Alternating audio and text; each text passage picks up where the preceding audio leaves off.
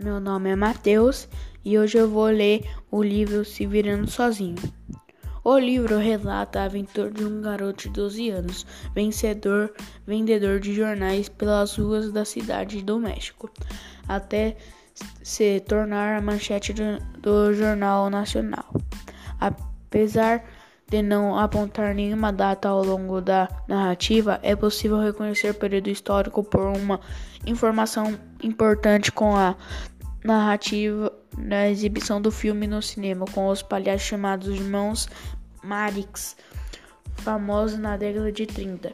Outro fato importante que merece atenção ao contextualização, o livro se refere ao pai do personagem principal que participa de um grave de trabalhadores que foi encerrado com sucesso.